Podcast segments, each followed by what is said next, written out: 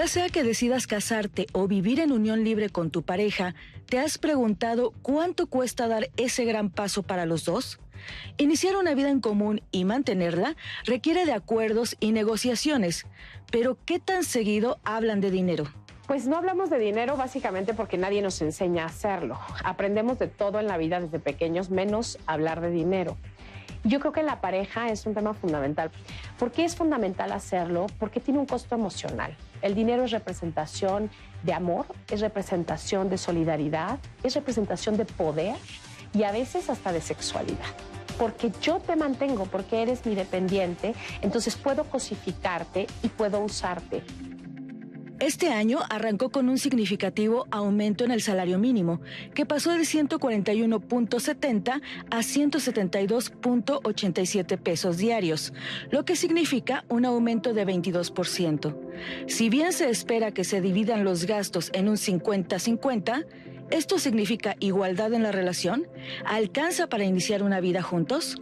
Y cuando nos vamos a emparejar, a casar, a vivir juntos, decimos, eh, ok, ¿cómo se van a manejar las finanzas en casa? Tú vas a poner el 50, yo el 50, aunque tus 50 y mis 50 sean distintos, porque yo gano 100 mil y tú ganas 20 mil, pero vamos a poner 50 y 50, aunque esto sea totalmente injusto. ¿O cómo vamos a pagar qué? ¿Quién paga la casa? ¿Quién paga la comida? ¿Quién paga la educación de los hijos? Esas cosas no se hablan y suelen ser un conflicto. Además de organizar los gastos, es necesario que cada uno cuente con solvencia y autonomía financiera, porque al ser independientes económicamente, es posible que nuestras relaciones sean más sanas. Es importantísimo que conservemos independencia financiera, porque cuántas veces escuchamos en las historias, sobre todo de nuestras madres, de nuestras abuelas, el yo me quería separar, pero no tenía dónde vivir, yo me quería separar, pero no tenía un trabajo, pero me había desactualizado, eh, le echamos un poquito la culpa a los hijos, yo tenía cuatro hijos y no tenía cómo mantenerlos. Entonces, la independencia económica en ambos eh, sexos, eh, en ambos géneros, se tiene que preservar porque así preservamos también la autonomía emocional. Hoy, en Diálogos en Confianza, profundizamos en los costos que tiene iniciar una vida en pareja, no solo desde lo económico, sino también desde lo emocional. Muy buenos días, ¿cómo están? Yo soy Leticia Carvajal. Qué gusto saludarlos como todos los viernes aquí en Diálogos en Confianza. Oiga, qué tema, ¿verdad? El costo de la vida en pareja. El tema del día de hoy, así que lo invitamos a que participe con nosotros, ojalá se quede, ojalá nos comente, nos cuente cómo lo lleva usted, cómo se organiza usted con su pareja, hablando pues del dinero. Bueno, quiero saludar también y agradecerle a Jimena Raya, quien en este momento se encuentra en la interpretación en lengua de señas mexicana. Muchísimas gracias, Jimena, como siempre un gusto saludarte y ella va a estar alternando también con Lía Vadillo. También saludo con muchísimo gusto a mi querida que ya está muy lista con todos sus comentarios. ¿Cómo estás, Anaí? Hola, buenos días. Leti cerrando con broche de oro esta semana con Viernes de Pareja. Y yo ya estoy viendo sus testimonios. Esto se va a poner muy bueno, les advierto. Así que yo les estoy leyendo. Así es, bueno, pues los invitamos a que eh, participe y voy a presentar a nuestros invitados del día de hoy. Voy a comenzar con Carla Santamaría Benavides. Ella es comunicóloga feminista. Carla, ¿cómo estás? Muy bien, muchas gracias por la invitación. No, gracias a ti por estar con nosotros. Y también saludo con muchísimo gusto y le agradezco que esté con nosotros a Horacio Sánchez Morales. Él es médico, terapeuta sexual y sexólogo clínico. Gracias por estar aquí, Horacio. Al contrario, gracias por la invitación nuevamente. Ay, muchas gracias. Bueno, pues el tema de la economía, pues es un tema muy importante, ¿no? Hablando en todos los sentidos. Y hablarlo en pareja, pues es, a veces puede ser un poco complejo. Pero ¿Ustedes piensan que, realmente lo hablamos como se tiene que hablar antes de comenzar a vivir juntos? Háblese de casarse o no casarse, si ya viviendo juntos. ¿Se habla? ¿Tendremos esa cultura de hablarlo, Carla? Mm, pensaría que no.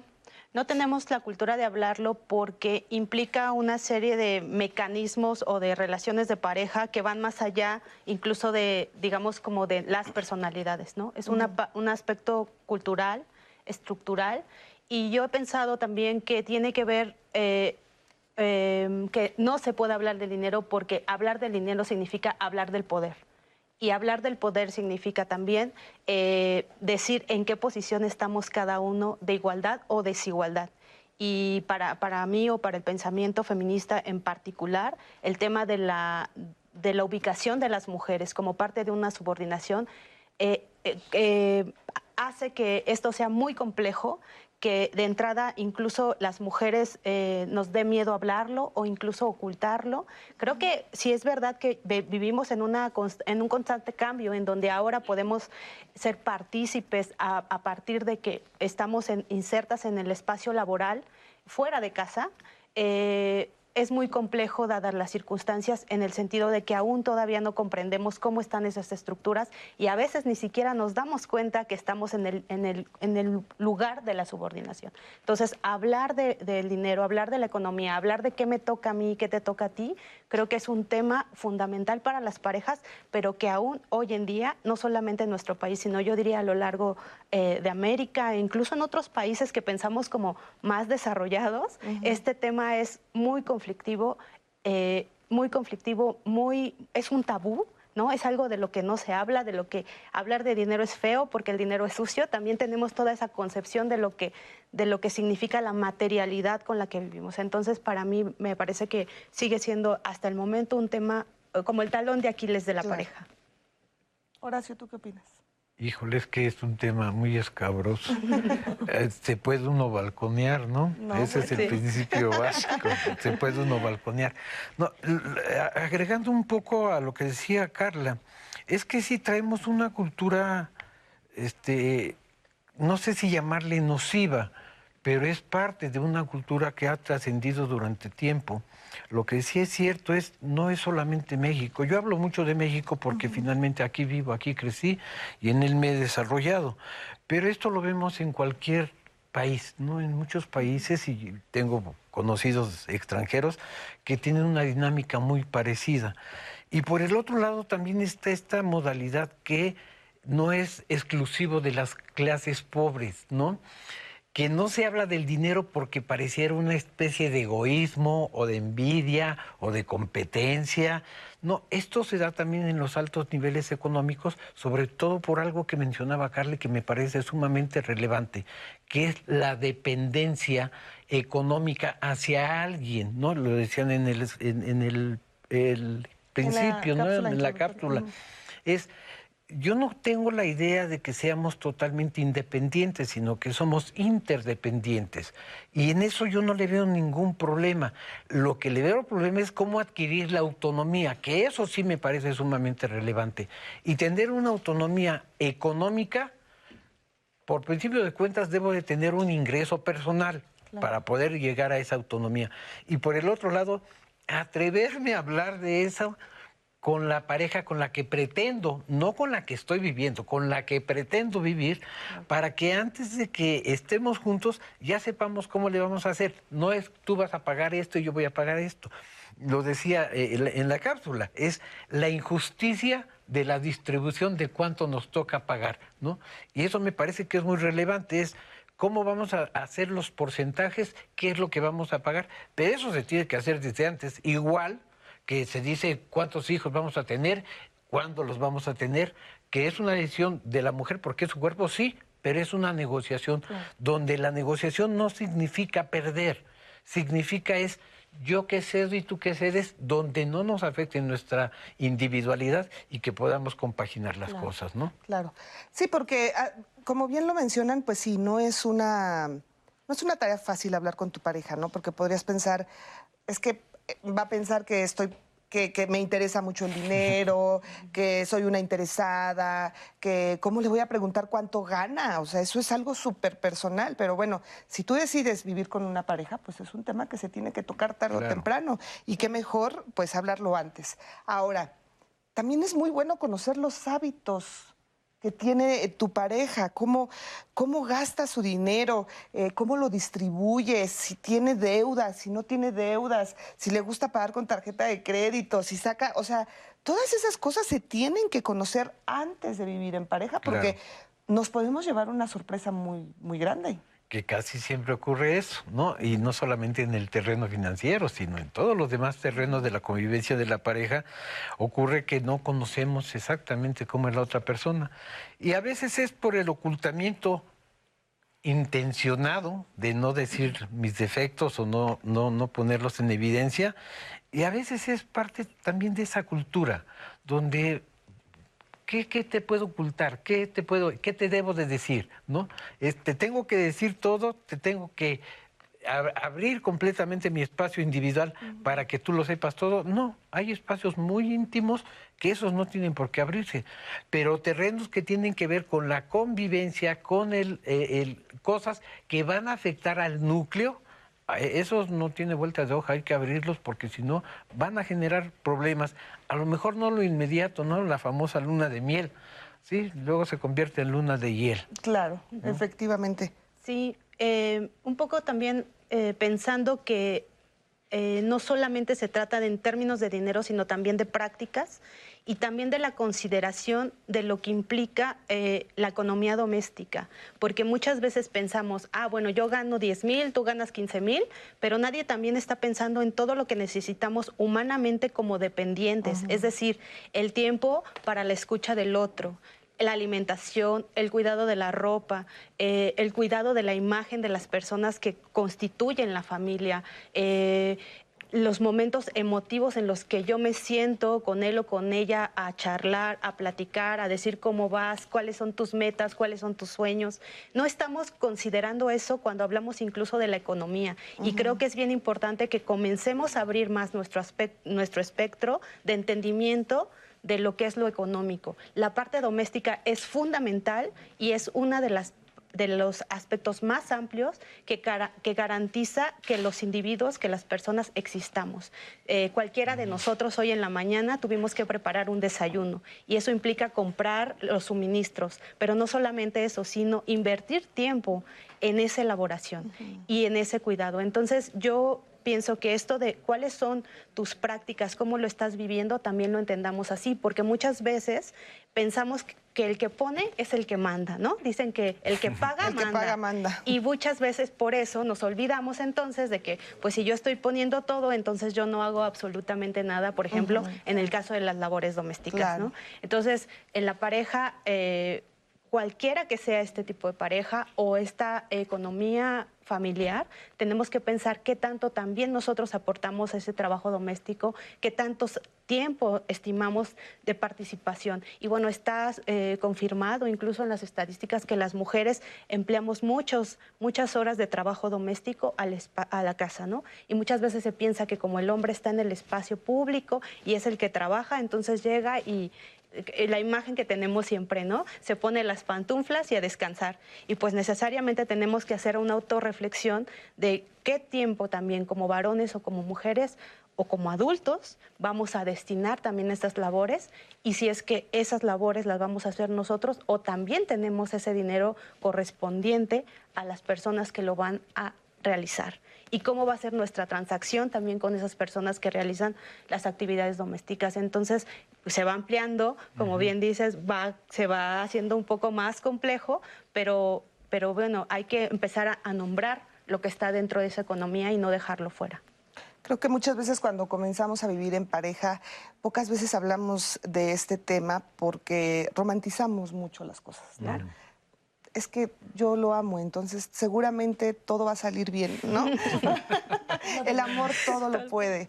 Y es verdad que ayuda muchísimo que hay amor, pero hay cosas que son más reales, que son del día a día y que por mucho amor que pueda existir en la pareja, pues se tienen que saber, se tienen que organizar, se tienen que platicar. Ahora se entiende también que hay muchas situaciones en las que por circunstancias, por decisiones, alguna de la pareja no, no trabaja. Bueno, pues esto que tú mencionas es muy importante, decir, a ver, no voy a trabajar, pero si valoras lo que voy a hacer en casa, ¿no? O sea, que finalmente, Leti, es un trabajo, ¿eh? Y es por supuesto. Eh, eh, de hecho, hay una sección en un periódico mexicano que se llama La Doble Jornada, ¿no? Y entonces es donde nos damos cuenta de qué es lo que ocurre ahorita que hablaba Carla, de esta imagen de el hombre descansando con las pantuflas, se me figuraba Homero Simpson, ¿no? Y entonces digo, bueno, sí, esa es la imagen. Y lamentablemente, parte de esta cultura aún persiste. ¿No? Eh, la tenemos tan introyectada que todavía decimos, es que sí me ayuda o sí le ayudo en la casa. ¿no? Y esos términos son sumamente terribles, porque no es ayudar, es cooperar dentro de la estructura doméstica, ¿no? Y sí, yo cada vez veo más hombres que sí, efectivamente, se están integrando a este tipo de, de actividades domésticas, pero que les está costando mucho trabajo. Por supuesto. Porque es parte del cambio cultural que se va dando y pareciera que es la cultura me forza a estos cambios. No es que yo lo haya decidido de manera individual, ¿no? Y entonces esto pareciera que estoy, incluso las mujeres pueden llegar hasta sentir invadido su terreno, que es su espacio doméstico.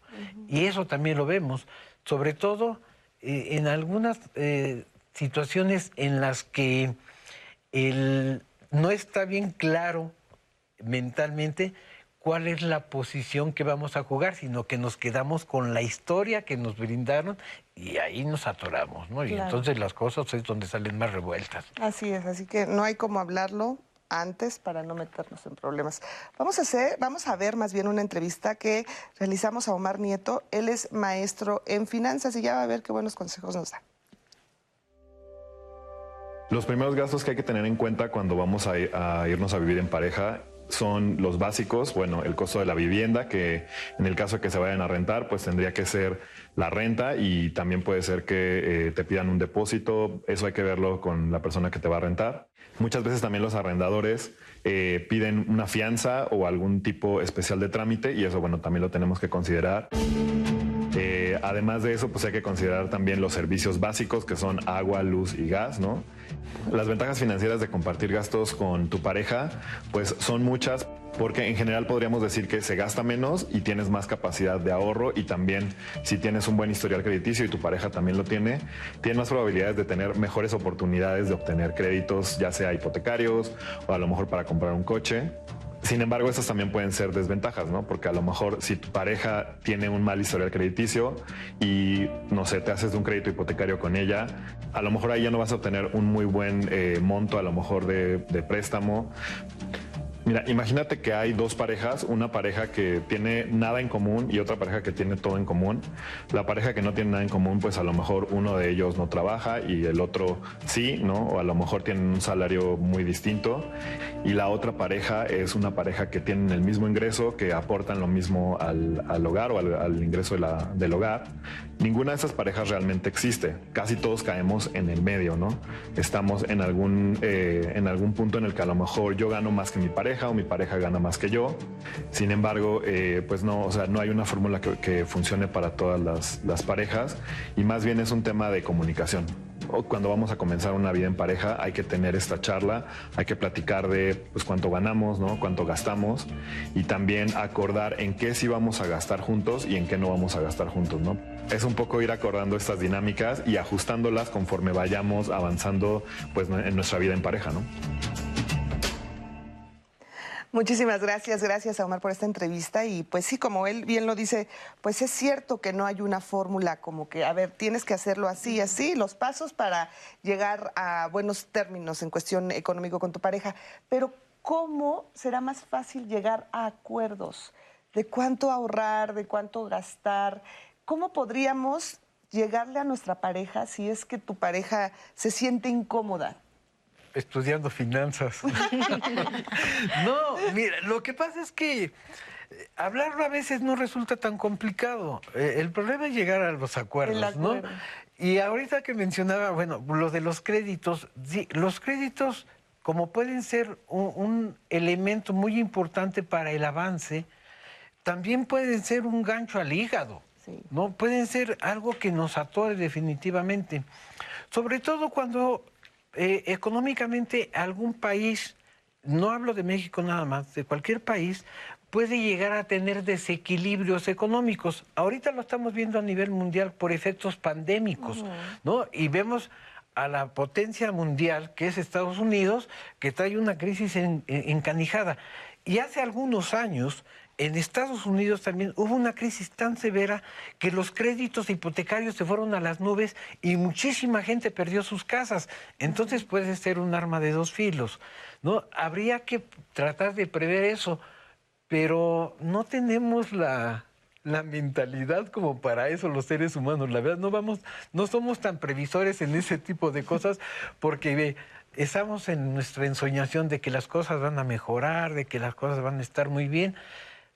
Siempre y cuando yo no tenga que hacer el mayor esfuerzo, porque ese es otro lío. Es a quién le toca hacerlo. No yo aquí en México les digo, miren, quieren que las cosas cambien, pero que cambien los demás. Yo no, yo aquí me quedo eh, eh, en mi lugar como, como estoy. Entonces, hacer una, una situación de cómo planear una economía familiar resulta muy conflictivo porque es más difícil hacer los acuerdos, sobre todo cuando revisamos la historia personal de cada uno de los integrantes. Cada quien tiene una forma distinta de ver las cosas de acuerdo a mi historia. Y a veces esa historia repercute mucho en que así es como tienen que hacerse las cosas. No, cuando está uno ya para conformar una pareja, debemos de ver cómo podemos combinar esas dos estrategias para que las cosas funcionen.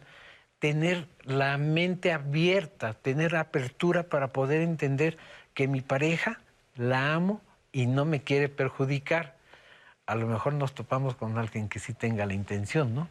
Pero esto, eh, yo, quiero insistir un poco en esto porque pareciera que esto es en los que estamos jodidos. No, esto también se ve en las altas esferas económicas, donde es, ahí sí son contratos, básicamente son contratos. Y además hay una explotación tremenda, porque yo te controlo tus tarjetas y todo, y entonces tú tienes que hacer lo que yo te diga, porque si no de otra forma va a haber problemas, ¿no? Este, te quito las tarjetas, te anulo tus créditos y a, ver cómo le haces. Sí, es, es complicado en todos los aspectos. Sí, pensaría también en, en, toda esta fantasía que tenemos de la pareja, ¿no? Este amor romántico que hace rato mencionábamos. Eh, pensamos que, como decían las abuelas, pues de amor no solo se vive, o sea, necesitamos organizarnos, necesitamos ser más expresivos en lo que decíamos de esa pareja y además eh, quitar un poco, ir construyendo, digamos, otras fantasías de pareja, porque dejar de pensar que mañana salimos con un vestido de blanco y el hombre con smoking y de pronto nos topamos y decimos, ¿y en dónde vamos a vivir? Eh, eso sucedía hace mucho tiempo, hay historias familiares en donde ni siquiera sabían en dónde iban a vivir, incluso terminaba la fiesta y no tenían a dónde dormir los novios, ¿no? y, las familias a veces eh, solventaban todos esos, esos, este, pues esas decisiones. Creo que ahora tenemos que ser un poco más objetivos, eh, tratar de pensar más hacia dónde vamos a, vincular nuestra idea de vida, nuestros sueños, nuestras perspectivas, cómo las vamos a vincular con la pareja de manera más abierta, dejar de fantasear que eh, las mujeres por un lado vamos a, a buscar a hombres de cuál ser dependientes, o por el otro lado el hombre que va a aportar, pero quiero tener una mamá en vez de una esposa, ¿no? O de una pareja. Eh, dejar de fantasear con esas ideas y, tomar como este principio de adultez, ¿no? De adultez y de, y de una independencia personal, de una autonomía, como hace rato también mencionábamos, que tiene que ver en todos los aspectos, no solamente en los económicos, sino yo apostaría o plantearía que primero empecemos a hacer eh, nosotros a, poder salir adelante solos. Es decir, que soy capaz incluso de, lavarme la ropa, de hacerme un desayuno, pero también de generar esos recursos. Pienso que si enseñamos a las niñas y a los niños a que sean autosuficientes, podemos ir construyendo estas nuevas ideas de pareja que no solamente sean eh, ficciones, ¿no? que están en nuestra fantasía y que, oh, sorpresa, cuando descubrimos en el día a día que no es así, es cuando viene el sufrimiento. Exactamente. Vamos a ver una encuesta muy interesante que hay en redes. Les voy a comentar, porque ahorita Carla ya lo dijo, vamos a tener estas nuevas ideas y seguro en el programa lo vamos a ir manejando. Pero, pues ustedes saben que este programa no se construye solamente aquí en el estudio, sino también con ustedes, porque en este momento estamos en vivo en tres redes sociales. Estamos en YouTube, estamos en Facebook, estamos también transmitiendo en Twitter y estoy leyendo todos sus comentarios y opiniones. También en llamadas, ustedes saben que en el centro de contacto con la audiencia siempre están al pendiente de sus llamadas en el 55 51 66 40 00. Pero para yo no dejarles toda la chamba a ustedes, nosotros les dejamos una pregunta en Twitter para que nos empiecen a contestar.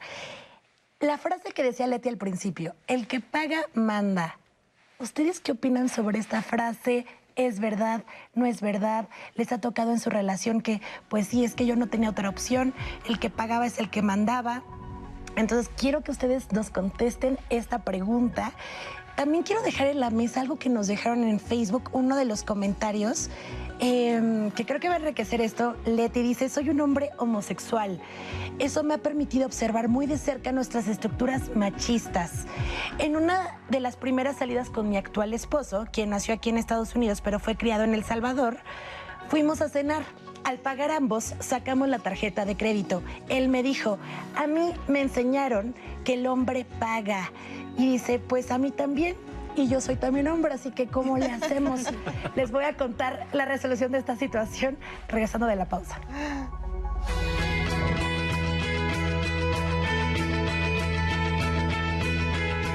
La falta de dinero o la mala administración es una de las principales causas de conflicto y separación en las relaciones de pareja.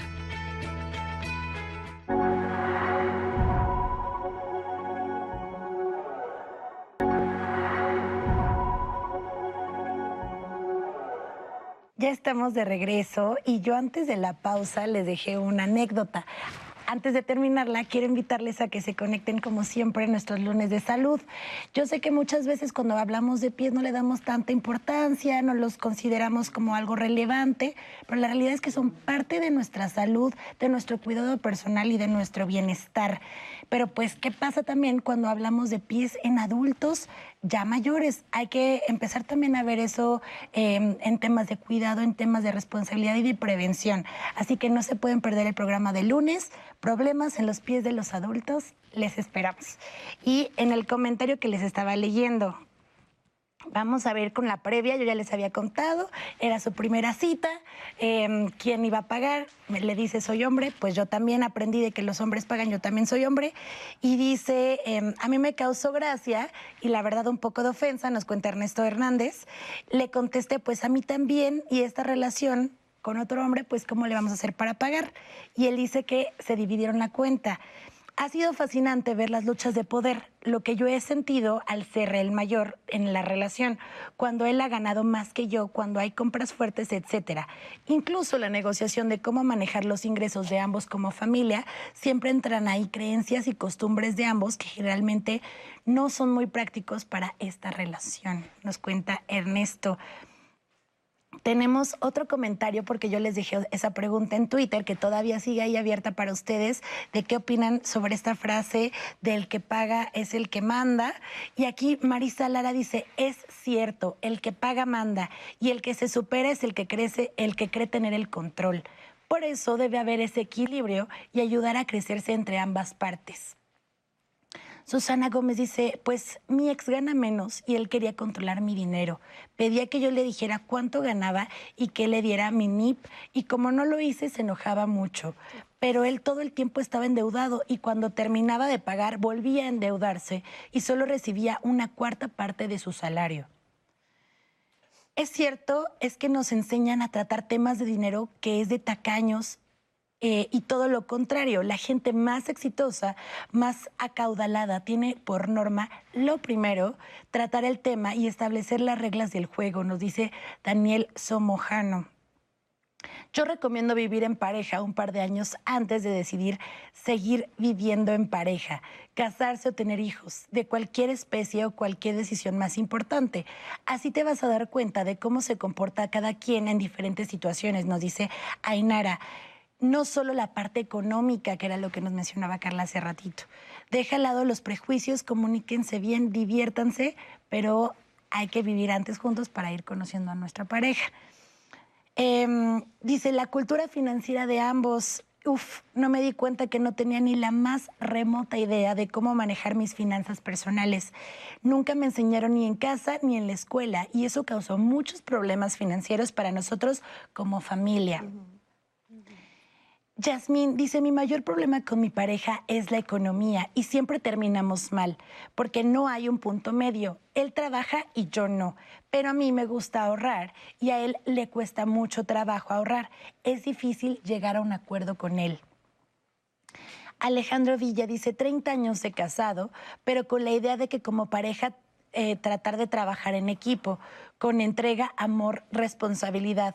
Por ese objetivo, ser una mejor sociedad, ahora los jóvenes ven las casas distintas. Por ahí también este comentario ha generado conversación porque Freedom Sophie, eh, suena en Facebook, ella nos ha comentado y nos ha dejado su postura. Dice, yo creo que... Em, yo creo que ya se está viendo esto, una relación como un negocio, y no es así, se trata de amor, de cariño, más allá del tema económico. Aquí leemos todas las opiniones también de ustedes. Eso es lo que opina Freedom Sophie. April James dice, creo que es un tema tabú en muchos aspectos, pero también es el camino al éxito en pareja. Mi esposo y yo, desde que comenzamos a formalizar la relación, hablamos de eso. Llegamos a un acuerdo en ese entonces y cada cierto tiempo, cuando la necesidad lo pide, renovamos el acuerdo, cambiamos los pagos y lo que hacemos en casa, quién limpia, quién compra, quién hace de comer, los niños, etcétera. Siempre es un cambio, pero siempre es para mejorar. Y por aquí Mariana Racas hablando un poco de lo que nos mencionaba previamente, Carla dice, no, exacto, todo tiene un valor, no solo el dinero como tal, también hay actividades que valen. De esto quiero terminar con este comentario de eh, Mariana Racaz, eh, porque tenemos un testimonio anónimo que le agradecemos este, haberlo compartido con nosotros, que em, va en función de esto, también de este valor de las situaciones o acciones que no necesariamente son económicas, pero que definitivamente afectan a la pareja, por ahí temas de violencia, pero bueno, escuchémoslo, lo vamos a hablar aquí en el panel después. Tengo 50 años de edad, conocí a mi pareja cuando tenía 16 años, duramos 21 años de casados y tiene 6 años que nos separamos en un principio el, matrimonio pues iba en lo que cabe bien, hasta el momento en que yo entré a trabajar. Él me hace la propuesta de que deje de, trabajar porque en ese momento me embaracé. Yo le digo, no, prefiero pues seguir trabajando y lo que yo gane pues sea para el bebé y para mí. Él me dijo, sí, está bien. En un principio tenía un trabajo donde yo ganaba poco y pues no le causaba ningún, ningún conflicto. Eh, posteriormente me cambio de trabajo, ya teníamos al, bebé, empiezo a ganar un poco más y empezaban ya también los problemas, eh, no tanto económicos, al principio no eran económicos, después se van convirtiendo más en lo económico porque él ya empezaba a exigir como que más apoyo económico. Yo siempre me vestí, me, me calcé, le compraba cosas al bebé y demás. Pero él empezó con la presión de que que juntábamos los dos sueldos, él pagaba todo y lo que sobrara lo dividíamos entre los dos. Realmente siempre ganó más, siempre ganó casi lo doble de lo que yo ganaba. Al principio nada más era eso, después me empezó, el problema fue un poco más fuerte y, y me decía que tenía que aportar más a la casa, que, que me empezaba a decir que era una rimada, que me cerraba el gas porque decía que no pagaba yo el gas, que no daba nada a la casa cerraba así el gas así bien fuerte para que no, pudiera, no lo pudiera usar para bañarme. Me quitaba los cables del internet para que no lo utilizara. Y sus palabras eran, esta es mi casa, eh, tú eres una rimada, vete cuando quieras. Cuando yo le pedí el gasto, me decía, su respuesta era, pero si no me has planchado. pero es que no es un pago, o sea, es, es lo que tú tienes que aportar para tu comida y para la del niño, porque es más, yo ni siquiera como aquí. ¿Cuál es el problema? Es el gasto para hacerle su comida. Y él me decía, no, no me planchaste, no hay dinero. Eh, yo he decidido salirme de casa porque eh, ya el problema era muy fuerte, de arrimada no me bajaba. Ya todos esos problemas que teníamos, para mí ya era muy desgastante. Pero la verdad mi tranquilidad es cuenta más que, cualquier este, comodidad. muchísimas gracias, gracias a este testimonio por, pues, por contarnos cómo, cómo sucedió todo esto. Y bueno, pues ahí está un caso de violencia, definitivamente. Sí, sí, sí, definitivamente, ¿no? Ahora, eh, se, habla que se tiene que, que lo ideal es el 50 y 50, ¿no? En un mundo ideal de pareja, donde ambos trabajan, sabemos que no todas las parejas eh, están en las mismas circunstancias, obviamente, pero ¿qué pasa cuando uno de los dos gana más y aún así se le exige a la otra persona que dé el 50% por el hecho de trabajar? Bueno, antes de abordar ese punto, yo sí me gustaría abordar el, asunto del, testimonio. Sí, porque es un acto de violencia, pero extrema, ¿eh? extrema. Y, no estoy hablando de si hubo golpes y eso, no. las puras conductas son una violencia terrible. Pero además al final dice el, testimonio, me salí de casa a ver qué fue lo que pasó o por qué se tuvo que salir ella. No porque el hombre siempre tenga que salirse de la casa, sino es, hay hijos de por medio y hasta en una separación hay que negociarlo. Hasta en eso, ¿no? Y bueno, este tendría que buscar apoyo, definitivamente, porque sí es una situación bastante caótica. ¿Qué pasa cuando uno gana más que el otro? Hace rato ya planteábamos ese problema, ¿no? Es qué es lo injusto, qué es lo igual y qué es lo equitativo, ¿no? Lo injusto es que alguien divida 50%. A mí esto siempre me ha parecido injusto. Más allá de si ganas 100 o 200 o 300 pesos más que yo es cómo podemos dividir, porque además hay algo que se nos escapa mucho, que son nuestros gastos personales. Antes de iniciar el programa hablábamos de estas fugas hormiga, ¿no? Que a veces no las consideramos porque son gastos mínimos, pero que cuando uno empieza a hacer las cuentas, nos damos, eh, nos percatamos de que esos gastos son altísimos y esa es una de las partes importantes. Yo me tengo que vestir, decía el testimonio, yo me tengo que vestir, yo me tengo que calzar, o sea, sí, son sus gastos personales y eso es mis gastos, es mi economía, pero tengo una economía familiar y entonces ahí es donde tenemos que negociar para poder contribuir los dos en la justa dimensión. Hablar de porcentajes es muy complicado porque los porcentajes van a estar en función de, lo que gano eh, y, y qué tanto es lo que yo puedo aportar sin deteriorar mi economía individual, porque eso es sumamente importante. Si es esta parte de yo sacrifico, hombre o mujer, ¿eh? porque yo he tenido pacientes de las dos características, es qué voy a sacrificar por mis hijos o por mi casa, ¿no? Eh, eh, esta forma de victimizarse un poquitín en ese sentido. Entonces es cómo podemos dividir buscando el justo medio donde no se deteriore mi economía personal, pero también en mi aporte dentro de la economía familiar sea lo más justa posible. Claro, pero también existe mucho esta cultura pues, muy mexicana, muy machista, de que muchas veces, no, obvio, no generalizo, pero muchas veces se piensa que cuando la mujer trabaja, el hombre le está dando permiso de trabajar, ¿no? Porque incluso hasta se dice, ay, me deja trabajar, ¿no? Como si fuera... Bueno, entonces, al momento en que eh, ella o pensamos que nos está permitiendo trabajar, ¿no? Muchas veces también se piensa, bueno, es que como trabajo tengo que aportar. Y muchas veces puedes ganar mucho menos que tu pareja y tu pareja te puede decir, ah, pues quieres trabajar, pues le tienes que entrar a los gastos. Pues ni modo, quieres, quieres trabajar, ¿no? Pues ahora vas a aportar la mitad de, los gastos y es ahí cuando se vuelve muy injusto, ¿no? Pero también dices, pues es que si no lo hago así, ya no me va a dar permiso de trabajar. Entonces se vuelve un círculo vicioso entre las parejas y una injusticia definitiva porque pues no puedes aportar la mitad si no estás ganando. Claro que no. Y, fíjate, qué, bueno que lo mencionas de esa forma, porque pareciera algo tan sencillo y tan simple que no es considerado. No, cuando esta, esta dinámica de cuánto te toca a ti, cuánto me toca aportar a mí, es donde viene la discrepancia en los puntos de vista. Y esto de ser, ¿qué hace un sexólogo aquí? Bueno, es que eso le va a pegar a la relación vincular. Claro. Le va a pegar a la relación erótica también, ¿no? Y entonces es donde nos damos cuenta de la trascendencia que tiene todo este tipo de temas. Yo no quisiera darles malas noticias a la gente más joven, ¿no? Pero, por ejemplo, pensar ahorita en que bueno, vamos a, casarnos y decía Carla, eh, es que no tenemos ni dónde vivir, ¿no? Vamos a sacar una casa. Bueno, déjeme que les diga que en el último año las casas subieron entre el 18 y el 20% en la Ciudad de México, ¿no? Y es donde nos damos cuenta que, bueno, ahora cómo le vamos a hacer?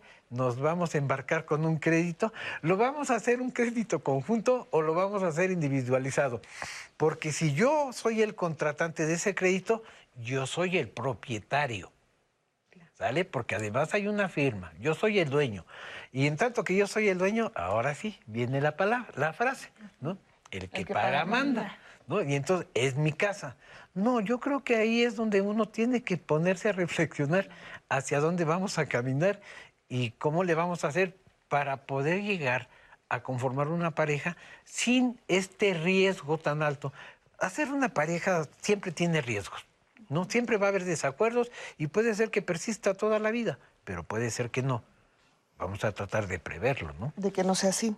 Y además de eso, eh, algo también que es súper importante y que honestamente en muchas ocasiones, no en todas, porque luego nos describen, es que no es así siempre, pero en muchas ocasiones el trabajo doméstico, como lo hemos estado platicando, se le carga mucho más a las mujeres, ¿no? Aunque trabajes, pues tienes que llegar a trabajar y además la ropa, los niños, la comida, dejar lista la cena, o sea, infinidades de cosas que muchas veces se vuelven eh, muy pesadas para la pareja, ¿no? Muy pesadas. Es una carga. Porque al final, pues ya estás de malas en la noche, ¿no? Pues cómo vas a querer estar con tu pareja si estás cansada, si estás aturdida, si te parece que estás viviendo una vida injusta, ¿no?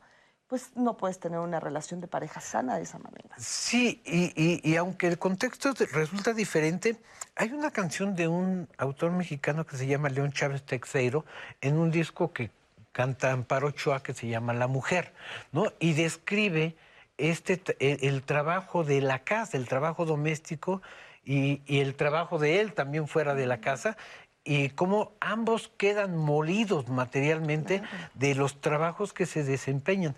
Pero además esta subvaloración que se le da al trabajo doméstico, ¿no? Los que de una u otra forma nos involucramos en ese terreno sabemos la friega. Les voy a comentar muy rápidamente una anécdota familiar, porque el acuerdo entre mi esposa y yo era yo lavo y tú planchas, ¿no? Bueno, eh, el lavar, pues ahí está la lavadora y lo he hecho, tiende y todo, pero el planchar era una friega. ¿No? Ya llegó un momento que me dijo, ¿sabes qué? Ahora cada quien que lave su ropa y cada quien que se la, planche. Perfecto, no pasa nada. Son acuerdos y se pueden modificar esos acuerdos después, ¿no? Pero el asunto es primero tratar de llegar a ello, ¿no? Y hacer una valoración adecuada del trabajo doméstico porque realmente es sumamente pesado. muy, pesado. Bueno, incluso hasta echar la ropa a la lavadora cuesta, ¿eh? Porque tienes que estar pendiente, porque tienes que sacar, porque tienes que ponerle si le pones el, este, suavizante de, de, tela. Bueno, son cosas que se hacen al final de cuentas. A ver, el trabajo de casa es dificilísimo. Y eso lo tenemos que tener claro hombres y mujeres por igual. Y quitarnos esta parte, Carla, que tú nos mencionabas hace rato de, ay, ¿me ayudas a lavar? ¿Me ayudas a tender la ropa? No, no es me ayudas. No, señores, no, señoras. trabajo en equipo, Carla. Y sin en cambio, eh, perdón, eh, cuando, cuando somos pequeños sin querer, creamos a, nuestros niños de esa manera, ¿no? Claro. No, no, no, que el niño no se prepare, no, no, no. Pero la niña sí, ¿no? Yo todavía me acuerdo cuando era pequeña, pues el juego de té, la cocinita, ¿no? O sea, vestir a las muñequitas y los hombres, pues los carritos. O sea, esa, ese, ese, ese rol de género sigue muy presente todavía. Sí, está vigente por, desafortunadamente. Yo creo que es ese rol de género, esa división del trabajo, en donde las mujeres están dentro del hogar. Todavía tenemos eh, estas concepciones de picapiedra, ¿no? incluso los picapiedra, ¿no? Vilma está dentro y, el esposo sale a trabajar. Estas, estos estas formas de control de los cuerpos de mujeres u hombres eh, y que hace divisiones de trabajo perjudican mucho no solo a la pareja, sino a la sociedad. Diría que es parte del entramado de la violencia. ¿Por qué? Porque desde muy pequeños estamos designados que por default te toca lavar y planchar y a ti ser el proveedor. Y hay de ti si como varón no provees o hay de ti si como mujer no haces la comida. Entonces, si empezamos a hacer una autocrítica eh, a estos roles, podemos dejar de estereotipar esos trabajos en cada una de las personas y empezar a decir, es un trabajo tanto el planchar como el hacer la comida, como el salir a la calle y, trabajar fuera de la casa o en otros espacios. Y, y hablo tanto como, como una raíz de la violencia porque justamente cuando llegamos a una pareja pensamos entonces que mi esposo me tiene que mantener, por ejemplo, ¿no? O como varón pensamos que las mujeres no trabajan, ¿no? ¿Cuántas veces hacen la encuesta en el INEGI y les preguntan a las amas de casa o al, como se les llama o mal se llama, también quiero decir esto, ama de casa porque una mujer en una casa eh, familiar a veces no es ama de nada, porque todo es colectivo, comunitario habría que preguntarles a eso que llamamos amas de casa si tienen espacios eh, autónomos, privados para ellas, si tienen estudios, si tienen un lugar en donde se puedan sentar sin que nadie las moleste. Creo que en términos familiares eso se rompe completamente, incluso los espacios. Pero entonces tenemos esta idea estereotipada de que si no cocino, entonces no soy eh, la mujer que siempre me, me me hice en mi cabeza o que me enseñaron a hacer. Y ahí viene la violencia, porque entonces vienen, como en el testimonio escuchamos, es que no me planchaste, es que yo te estoy manteniendo, ¿no? Estas frases tan fuertes o esta violencia que incluso se llama vicaria ahora con el uso de los niños. Por ejemplo, en la infancia, eh, muchas parejas utilizan a los hijos, ¿no? Para esto también de decir, es que yo le compraba todo a la niña o al niño y entonces tu dinero era poco más solventar los gastos de otra persona y no compartido con la pareja, cuando hay un padre que también tiene que hacerse cargo, ¿no?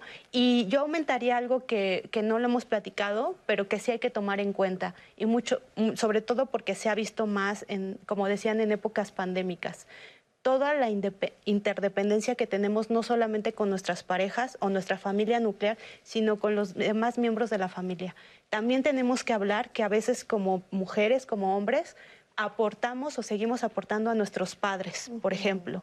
O bien ahora que, em, que, bueno, que ya somos más considerados en, decir con esta pareja no me llevo bien y me separo. Bueno, si hay hijos de por medio con otra, otra mujer u otro hombre, hay que considerarlo también. porque a veces pienso que, ay, me, me encontré a un, a, un, a un hombre que me maravilla y tal, pero bueno, ese hombre a lo mejor tiene hijos y esos hijos necesitan una pensión. ¿No? Y ahí hay un gasto que él tiene que hacer. Entonces, ¿va a colaborar de la misma manera que yo? O yo, si tengo hijos, voy a colaborar de la misma manera. O yo, si doy una aportación a mis padres porque ya son ancianos o porque los tengo que cuidar, que también es una aportación de cuidado, también lo tengo que hablar para decir, voy a ocupar un tiempo para cuidar a mis padres, para cuidar a un hermano discapacitado. Todo esto entra, entra en esta discusión en el sentido también de, obvio, ver nuestras posibilidades, nuestras situaciones, pero también de dejar de pensar que los hombres son totalmente proveedores y que las mujeres son totalmente domésticas. Todos tenemos que colaborar. Efectivamente. Bueno, pues vamos ahora a la segunda parte de la entrevista con Omar, nuestro especialista en finanzas. Bueno, cuando vamos empezando una relación nueva, a lo mejor no es lo más conveniente luego, luego empezar a hablar de nuestras finanzas, porque muchas personas consideran el tema del dinero como algo muy eh, íntimo, ¿no? Algo muy personal. Entonces, eh, yo no lo recomendaría como desde el principio de la relación, pero definitivamente sí tiene que haber una plática sobre nuestras finanzas con nuestra pareja desde antes de irnos a vivir juntos, desde antes de empezar a compartir una vida como pareja. Y bueno, eh, a pesar de que también se piensa que con nuestra pareja no deberíamos de tener miedo o no deberíamos de tener pena de hablar de nuestras finanzas, eh, pues sí, sí existe eso, ¿no? Y especialmente cuando no tenemos muy buenas finanzas, ¿no? Hay que ir buscando esos momentos para platicar de esas cosas y de alguna manera, así como existe alguien que de repente aporta más eh, en las finanzas del hogar, eh, también debe de haber alguien que aporte un poco más en, ese, en esa apertura a la comunicación para platicar de esos temas que si bien eh, son delicados, también son temas que pueden causar eh, rupturas en la relación, ¿no? Bueno, para hacer un presupuesto en pareja, lo primero que se tiene que ver es cuáles son los gastos que se comparten, ¿no? Los gastos que vamos a, a tener nosotros como pareja, entonces, eh, si bien vamos a tener eh, gastos como pareja, como puede ser a lo mejor la renta y los servicios nada más, podría ser algo muy básico, eh, ya solo con eso podemos ir armando nuestro presupuesto de cuánto es lo que tenemos que tener nosotros al mes para afrontar esos gastos. ¿no? También algo que yo recomiendo mucho es que hagan un fondo de emergencias que también sea de la pareja y este fondo de emergencias a lo mejor nos va a servir en caso de que alguno de los dos tenga un problema y pues que no pueda afrontar ese mes o a lo mejor en algunos meses subsecuentes eh, los gastos que se tienen que hacer en la pareja y pues que obviamente eso también va a apoyar al otro que esté en la pareja para pues no desfalcarlo, ¿no? Si es posible que una buena administración de las finanzas contribuya al bienestar emocional de la pareja, porque como había mencionado antes, esto se trata de hacer acuerdos, ¿no? Entonces, mientras estemos eh, construyendo con base en esos acuerdos y respetándonos, ¿no? Respetando los acuerdos que hacemos en pareja, pues vamos a ir cultivando una relación, una unión más fuerte con nuestra pareja. Además de que pues también podemos lograr muchas metas que solitos no habremos podido hacer, ¿no? Por ejemplo, si queremos comprar una casa, a lo mejor es más sencillo que lo hagamos eh, en, en equipo, ¿no? El nombre de mi canal en YouTube es Dinero Millennial y también me pueden encontrar de la misma manera en redes sociales. Muchísimas gracias, Omar, por estos muy buenos consejos. Este fondo de, de- de pareja, pues sí, es súper importante también eh, considerarlo al momento de, de vivir con, con tu pareja. Bueno, pues mucho que seguir analizando y muchos comentarios también que nos están llegando que agradecemos, por supuesto, muchísimo. ¿No es así, Anaí? Totalmente. Aquí tengo uno de los comentarios eh, de Daniel. Dice, hay un libro de Bucay que dice, renuncia a la idea que las aportaciones a la pareja son pareja. Siempre hay alguien que pone más. Es imposible pensar que llegaremos a alcanzar el equilibrio perfecto en lo que estamos entregando en una relación de pareja. A veces será uno, en otras ocasiones otro, pero siempre hay uno que pone más y tampoco deberá extrañarnos que la persona que siempre sea que siempre él mismo sea el que pone más. Y sobre eso dice, hay mujeres que trabajan y se guardan su dinero y que no aportan. Nos dice Luz María Ramírez, debemos cambiar esa educación en la que se fomenta el machismo de, si eres mujer, él te tiene que mantener. También eh, nos dice, en mi caso los dos trabajamos, por lo tanto los dos aportamos para los gastos del hogar, pero en algunos momentos yo no he tenido trabajo y mi esposa es la que enfrenta esta situación. Es cuando yo asumo los quehaceres del hogar y por supuesto hacer la comida. Entonces no tenemos problema alguno y todo en paz, nos dice Mario Rodríguez a través de Facebook. Eh, yo vi carencias en mi, yo viví carencias en mi hogar. Mi esposo solo quería darles primaria a mis cinco hijos. Empecé a trabajar para darles estudio. Lo logré. Al poco de trabajar, tiempo de trabajar me obligaba a colaborar con el 50% de gastos en la casa. Lo hice con tal de tener su permiso para trabajar. Lo manejo como una obligación y no como una colaboración y apoyo mutuo. Es la realidad de muchas mujeres, Leti, que es lo que tú comentabas previamente. Eh, excelente tema. En relación a la convivencia en pareja sentimental, la economía doméstica o familiar. Y nos preguntaban por ahí sobre eso. Entonces, ¿por qué el dinero repercute en la parte emocional? ¿Lo podemos separar cuando estamos en pareja o no? Esta pregunta está buena. Nos vamos a una pausa rapidísima y seguro regresando los especialistas la van a responder.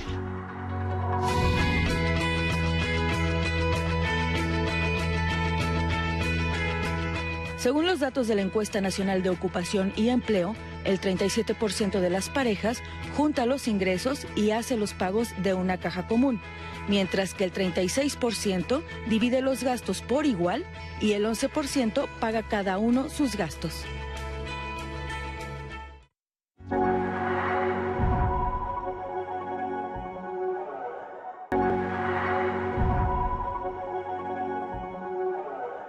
Pues ya estamos de regreso con ustedes. Antes de seguir con el tema, yo les dejé ahí una pregunta a los especialistas de la pausa. Quiero invitarles, por supuesto, que en Viernes de Pareja, que vamos a estar hablando esta frase de ya no quiero a mi pareja. Es verdad que muchos dicen que cuando está la, está la relación, pues está el tema del noviazgo y el amor a flor de piel, pero después va evolucionando, después va cambiando, se transforma el cariño y dice, no, nunca va a ser lo mismo. Pero ¿qué pasa cuando de verdad ya no hay ese cariño? Vamos a hablar sobre eso y cómo podemos, em, pues ahí decían, es que hay que aparentar que somos la pareja perfecta porque está mal visto que terminemos, etcétera, etcétera. Entonces vamos a hablar sobre esto, no se lo pueden perder. El viernes de la siguiente semana ya no quiero a mi pareja, no se lo pierdan. Quiero recordarles que tenemos este, esta encuesta o esta pregunta en redes sociales todavía abierta para ustedes. La pregunta, o más bien la frase que poníamos en la mesa es el que paga manda. ¿Ustedes qué opinan? Em, por ahí no he visto tantos de esos comentarios, así que quiero escucharles y quiero leerles. Aquí tenemos a Ofelia Chávez. Desgraciadamente, cuando la mujer gana más, en la actualidad causa un conflicto en la familia, en la sociedad y en las opiniones de las personas. Nos dice Ofelia, varios de los comentarios de ustedes han sido ¿Qué pasa también cuando os estamos poniendo en la mesa? Dicen que en el programa que el hombre es el que gana más, pero ¿qué pasa cuando la mujer es la que gana más? ¿Hay un conflicto? ¿Genera un problema en la pareja? Eh, lo real e ideal es hacer un contrato económico financiero, nos dice Ofelia Chávez. El matrimonio sí es amor, pero también es gastos e ingresos diarios. Yo tuve amigas que no aportaban nada de su salario a la economía familiar y esto era también un abuso. Por supuesto que esto contribuyó a que sus matrimonios terminaran. Em, nos preguntaban también en Twitter, ¿casarse o irse a vivir en unión libre implica gastos distintos en la relación? ¿Qué debemos de tener en cuenta cuando son este tipo de relaciones eh, en cada una de ellas? Henry Kike dice, en una situación de desempleo, cuando el hambre entra por la puerta, el amor sale por la ventana. Otra de las frases que han repetido ustedes constantemente en nuestras redes. Lucía Peña suma a este comentario, el amor sin proveeduría y cuidado es una palabra hueca. Se acaba el dinero, se acaba el amor. Otra de sus frases, Henry que nos las deja en Twitter. Luis, eh, digo, perdón, Luz Rueda dice, un tema álgido, ¿estamos de acuerdo? Luz, mi expareja gana 10 veces mi salario, viví 17 años con él y hace unos meses nos separamos porque me enteré que le daba dinero a otras mujeres más jóvenes que yo, según él, para apoyarlas, mientras que a mí no me daba dinero porque según él yo trabajaba y mantuvo ocultas sus finanzas bajo el dicho de que era su dinero y hacía con él lo que él quería pueden hablar de la infidelidad financiera, por favor, nos, dice Luz. Por ahí, este comentario, varios de ustedes mencionaban, esto de la infidelidad financiera, ella menciona con mujeres más jóvenes, pero otros mencionaban, es que también le da dinero a, a sus papás, a sus hermanos, les presta, no les presta, y la respuesta de sus parejas es, mi dinero, yo hago con mi dinero lo que yo quiera. Eh, Reina Nicolás, desafortunadamente es delicado hablar de las finanzas. Si preguntas, se molestan. Y si ganas más, dan por hecho que te toca pagar. Es difícil mantener esa dinámica en la pareja. Eh, no se habla antes de estar en una relación y eso, causa problemas posteriores, posteriores. Yo en su momento creí que por haber amor se daría sola esa parte y no, no fue así. Nos puso María Lucía Suárez con mayúscula, no fue así. Eh, Añaum Man en Twitter dice, me gustó el comentario del especialista, no nos enseñan a hablar de dinero y se puede agregar que tampoco de relaciones sexuales y por eso surgen los conflictos entre parejas. Hay temas de los que no se hablan y se debería de hablar más incluso en la escuela. Raikon dice, yo lo, man mantenía y hasta me pedía que le comprara ropa. Le pagaba la mayoría de los gastos y me dijo que, me, que le incomodaba esa situación y comenzó a hacerme a un lado en todo. Hasta él ya no llegaba a dormir a la casa por esta situación. Varios de sus comentarios y tenemos un testimonio más para agregar a la conversación. Esa es una pareja, vamos a ver cómo llevaron ellos el tema de finanzas. Nos conocimos cuando estábamos en la prepa, eh, después de ser un tiempo amigos, eh, empezamos a ser novios. Eh, ya llevamos siendo novios más o menos 10 años. Hace unos meses se dio la oportunidad, se le abrió una oportunidad a Iván de venir a trabajar a Guadalajara y él se vino primero para acá. Hablamos juntos y como ya teníamos planes de empezar a vivir juntos, tomamos la decisión de que yo también me viniera para acá Pues al inicio de la relación, pues yo era el que trabajaba. Yo desde los 18 empecé a trabajar y pues al inicio empezábamos a, a, salir y ya pues iba por mi cuenta luego salíamos con mi familia. Entonces mi familia pues, absorbía esos gastos, ¿no? Pero ya que Alina empezó a generar su dinero, ya que salió de la carrera y tuvo su primer trabajo, empezamos a, a dividir las cuentas, pero es algo que no lo hablamos, simplemente ese día. Y por lo general intentábamos como hacer los planes juntos. No sé, yo le preguntaba, oye, ¿te gustaría salir a X lugar? Y ya si a él le gustaba la idea, ya empezamos a planear un poco y el día que planeábamos salir, ya ese día ya cada quien pagaba ciertas cosas. A lo mejor yo invitaba la comida y él invitaba los pasajes. Ok, pues nuestra dinámica actualmente que empezamos a vivir juntos ha sido entre los dos pagamos la renta. Si queremos pagar, a lo mejor comprar un mueble o algo así, nos ponemos de acuerdo y entre los dos ponemos alguna parte para comprarlo. Por lo general intentamos que sea mitad y mitad. Pues de igual manera, o sea, no, no tanto como 50-50, porque ves que no se puede, pero sí, sí procuramos, por ejemplo, si uno anda gastado o tiene gastos, el otro lo, el otro lo apoya con aportando un poco más, ¿no?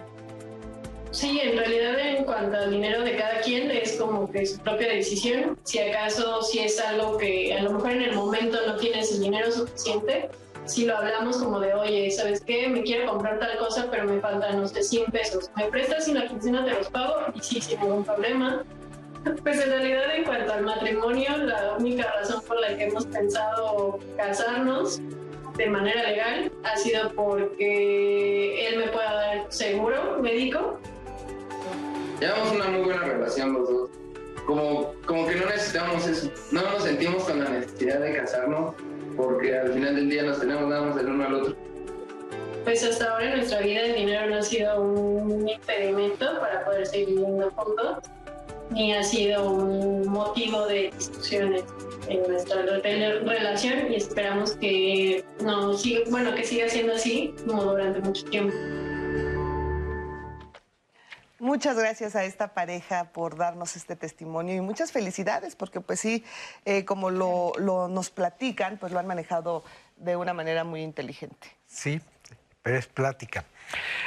Ay, no, pero yo sí, les creo. Sí, no, no, yo, y yo también tengo la, tengo la, existe, tengo la obligación de creerles lo que dicen. Es cierto, sí, lo que no nos alcanzan a, decir es si piensan en tener hijos o no piensan en tener hijos, porque eso sí modifica la estructura económica forzosamente cada uno tiene su dinero y, y, está muy bien. Y a mí me parece que no es tan relevante si tú pones más o yo pongo más. No, es que ambos estemos conformes y estemos de acuerdo con eso. Si en esa dinámica se la viven ellos y muchas parejas, está, eh, a mí me parece bastante adecuado. Pero cuando ya hay una estructura o un pensamiento hacia otra estructura, es muy interesante lo que dijo de nos vamos a casar por esto, ¿no? No, yo también considero como este John Paul Sartre, ¿no? Que lo ideal del ser humano es el matrimonio, pero no el matrimonio eclesiástico o civil, sino la convivencia y el deseo de una pareja de, estar juntos, ¿no? Ahora, yo quiero abordar un tema que nos, nos, nos comentó Anaí, porque creo que sí es también muy importante. Eh, escuchábamos a Omar, al maestro en finanzas, que nos decía, a ver, están los gastos compartidos, ¿no? O sea, vamos a dividir comidas, gasolina, bueno, muchos gastos que pueden ser compartidos. Pero, ¿qué pasa cuando nos dice, le daba dinero a otras personas? Se molestan porque le daba dinero a su papá o a su mamá, porque ayuda y le presta a sus hermanos. Em, yo pensaría, yo no soy la especialista y, yo quiero que ustedes me respondan, yo pensaría que, que, es muy sano esto de los gastos compartidos, pero también de tener esa libertad de poder decir, bueno, si yo quiero ayudar a mis padres porque lo necesitan, porque quiero, pues es también parte de, mi libertad como persona, ¿no? ¿Qué sucede en estos casos? ¿O estoy mal? O sea, e, ¿este tipo de gastos también se tiene que hablar con la pareja? O sea, ¿Cómo, cómo, abordarlo para, para, que se entienda pues que también tiene que existir esa libertad, puesto que es tú también tu trabajo y si estás cumpliendo con la parte de ambos, pues ¿se vale o no se vale? Sí, yo pensaría que sí se vale. ¿En qué sentido? Digo, hay momentos, dependiendo las parejas y el nivel de comunicación que haya entre, entre ellas, pero sí es válido que las mujeres sobre todo puedan hacer uso de, de sus propios recursos, porque muchas veces también el ponerlo en el mismo bote, por decirlo así, o en el mismo canastito, eh, una puede, puede suceder que sea eh, que no sea equitativo, porque por lo regular, y lo sabemos, las encuestas dicen las mujeres ganamos menos dinero que los hombres. Entonces, bueno, de, entrada puede ser inequitativo, puede ser injusto, porque estamos poniendo todo ahí. Y la otra cuestión es que tampoco ni, ni hombres ni mujeres tendemos que estar desposeídos. ¿Desposeídos en qué sentido? Desposeídos en, en, el término material, es decir, tener el dinero en cuanto yo necesite disponer de eso. Eso da un poder personal propio, muy interesante y muy importante para eh, el desarrollo de las dos personas. El saber que yo tengo en esa tarjeta o, ahí en, un, en, un, en, un, en un espacio de la casa, incluso que se vuelve íntimo, un dinero que yo necesito utilizar por alguna emergencia, por un gusto, por un placer, porque es necesario, es definitivo que sí tenemos que tener esos espacios de autonomía y lo podemos compartir quizá y quizás no, pero sí hacerle saber a la otra persona que lo que estamos ganando lo estamos poniendo una parte en convivencia, pero que también tenemos derecho de tener nuestros propios nuestros propios recursos. Ahora, ya hablamos del tema de que trabajan los dos y entonces que juntan sus gastos en común y cada quien hace con su dinero lo que quiere. Pero ¿qué pasa cuando una de las parejas no, no trabaja, solo trabaja una pareja, una persona? Y esta persona dice, ah, pues sí, como yo trabajo, pues yo sí le ayudo a mis padres. Y como yo no trabajo, no trabajo en cuestión de dinero, ojo, no, porque el trabajo de la casa es mucho más pesado muchas veces. ¿Qué pasa con esa, con esa pareja que dice, pero y ahora si yo quiero ayudarle a mis papás, yo no puedo porque yo no estoy trabajando percibiendo dinero? Y entonces la pareja dice, ah, no, pues ni modo, pues yo no, ¿cómo le voy a dar yo a tus papás? Pues no es mi obligación. qué, difícil y qué complicado. ¿Cómo, sí, ¿cómo hacerlo para que no se vea tan complicado, aunque lo sea? ¿no? Mira, eh, eh, el asunto es este. Cuando los dos trabajan fuera de, de casa, esta división que nos cuesta trabajo hasta definirlo aquí en cómo, cómo vamos a aportar dentro de la, este, de la estructura familiar, es cada quien debe de tener un fondo personal y ese es eh, para mí fundamental. Yo lo tengo y digo, bueno, yo con mi dinero hago lo que quiera, sí, siempre y cuando esto no deteriore a la, a la imagen familiar a eso me parece muy relevante porque si no nos quedaríamos en ese terreno de este aquí estamos estamos medios muertos de hambre y allá también ahora vamos a ser más, más medios muertos de hambre o muertos de hambre todos no es si yo lo que voy a aportar fuera y hablo exclusivamente del apoyo de familias de, amigos y eso, sí. Ya sus andanzas personales, ahí cada quien que se haga pelotas, no, no, hablamos de... Pero en este, en este espectro de, ayudar a los demás, de apoyar a los demás, sí tengo que ver que no vaya a deteriorar mi economía personal y familiar. Porque si en aras de ir a apoyar a otro lado voy a deteriorar mi economía, no solamente la voy a deteriorar, voy a deteriorar mi relación también y es donde creo que sí hay broncas. ¿Qué pasa con el otro planteamiento? ¿Qué pasa cuando la mujer no trabaja fuera de casa? Híjole, ahí es una negociación mucho más a fondo con la pareja. Decir, ¿sabes qué? Yo quiero apoyar a mis padres pero, o a mis hermanos, pero me requiero de tu apoyo económico. Y entonces podemos llegar a acuerdo. Y vuelvo a insistir, siempre y cuando cuente con los recursos para poderlo hacer, porque si no, a veces queremos sacrificarnos por los demás y eso a mí me parece que está un poco a, cuestionarse. Y, yo creo que ya quitarnos de la mente eso de, pues aquí el que trabaja soy yo, ¿no?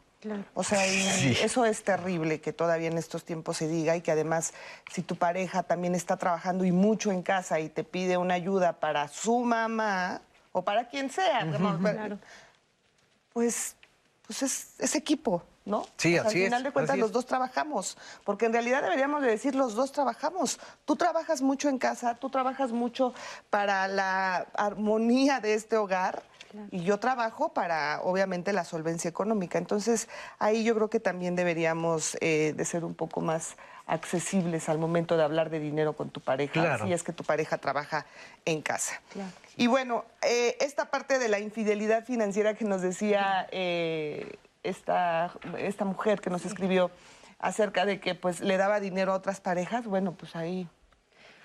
Pues este, yo le preguntaría, pues, ¿qué hace ahí?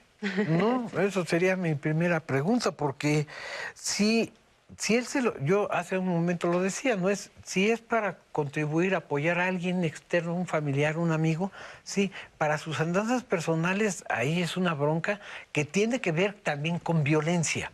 Porque es una forma de violencia. Y ojo, decía, gana cuatro o cinco, no sé cuántas veces más, ¿no? O sea, que gana bien, pero eso no justifica. No, no, de ninguna manera. No, de ninguna manera. Es que justamente eh, hablábamos hace ratito y yo decía, bueno, hablar de dinero es hablar de poder. Y si bien tenemos esta idea también de el que paga manda y el, el, dinero es mío y yo hago lo que quiero con ese dinero, justamente hay que hacer una reflexión de sí, es verdad que tienes tu dinero, pero cómo estás contribuyendo a esa familia. Si decidiste estar en pareja o en familia, la contribución es distinta a que si eres soltero o a que si vives solo, incluso así que vives con tus papás. Hay muchos jóvenes que hoy en día trabajan y no dan un quinto al, al ámbito familiar porque se sienten todavía hijos de casa. ¿No? Y yo ahí también les preguntaría y también les diría, pues tienen que aportar. ¿Por qué?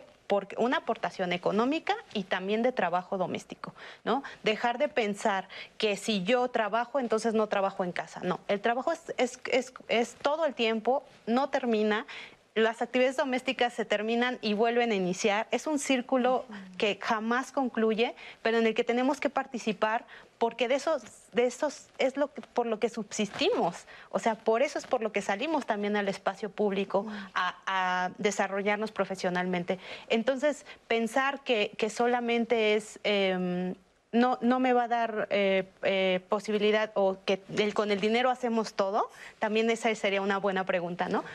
necesitamos más allá del dinero. Así es, efectivamente. Hay una, ¿sí nos da tiempo de ir a la cápsula de Fernanda? Sí, ay, perfecto. Sí, vamos a esta cápsula de Fernanda Tapia, que justamente hemos hablado de encuestas y de los números. Bueno, ella nos habla de una encuesta también muy interesante. Vamos a escucharla.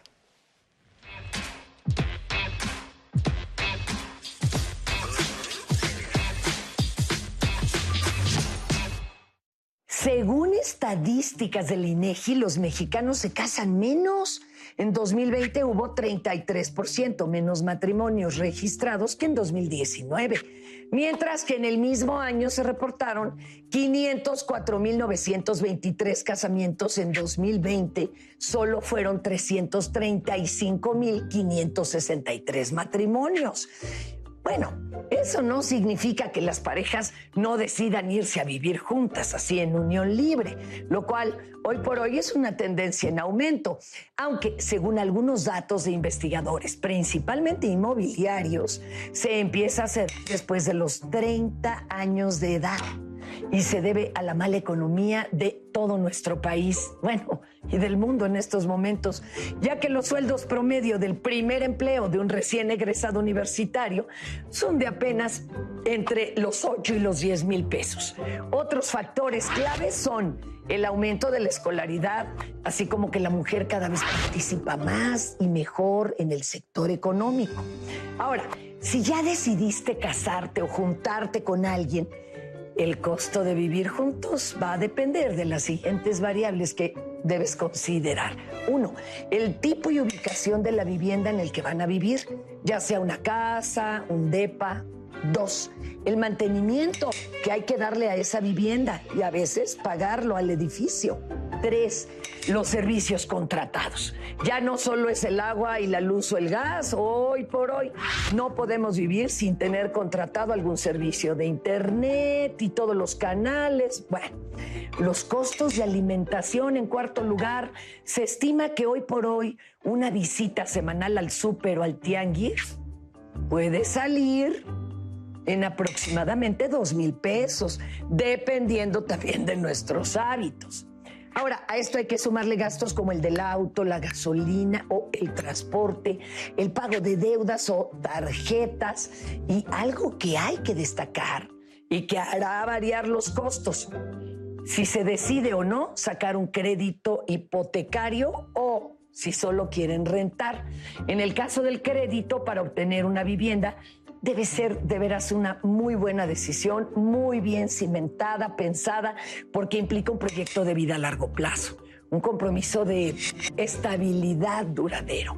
Así que el costo será totalmente dependiendo de tu estilo de vida. Pero si aún estás indeciso sobre vivir o no en pareja, aquí te va otra numeralia del INEGI. Ante la pregunta, ¿Quiénes son más felices, solteros o casados? Los más felices en una escala de 0 al 10 son los casados. Bueno, yo debiera decir, somos los casados con 8.51. Le siguen quienes viven en unión libre con 8.43, los solteros 8.35, los divorciados con 8.09 separados 7.87 y viudos también 7.87. Ah, pero si hablamos de los que están más satisfechos con sus vidas, ahí sí las cosas cambian. En primer lugar están los solteros, con 8.1. Y le siguen los casados, 8.09. En unión libre, 7.95. Divorciados, 7.68. Viudos, 7.67. Y separados, 7.58. En resumen, y según estos datos, los solteros están más satisfechos con su vida, pero extrañamente, los casados somos más felices. Aunque usted no lo crea. gracias, Fer. Muchísimas gracias por esta cápsula. Y bueno, pues sí, ya al final de cuentas, pues, pues sí, lo, lo vemos y lo hemos estado analizando la comunicación es básica. Siempre va a ser básica en estos temas económicos y sobre todo también la honestidad, ¿no? El ser honestos desde... Sí, ese es un punto fundamental. Primero ser honesto conmigo. ¿No? Ese es el principio básico. Y luego ser honesto con el otro. Se habla mucho del control de la economía, si yo sé cuánto ganas y, tú sabes cuánto gano. Me parece que, que podemos eh, hablar mucho sobre el tema y no vamos a llegar a un punto de acuerdo. Es qué tanto te controlo. No, no es yo tengo mi dinero, no me interesa, yo sí lo digo, no es, no sé cuánto ganas, no, ni me importa, es cómo vamos a aportar aquí y qué es lo que va a pasar para que de esa forma podamos equilibrar, eh, término llevado y traído, ¿no? Equilibrar las cosas. Así es. Sí. Déjame hacer una breve pausa. Hacemos una breve pausa y regresamos. Te prometo que te regreso la, palabra ya para terminar la idea que nos quieres decir. Regresamos en un momento.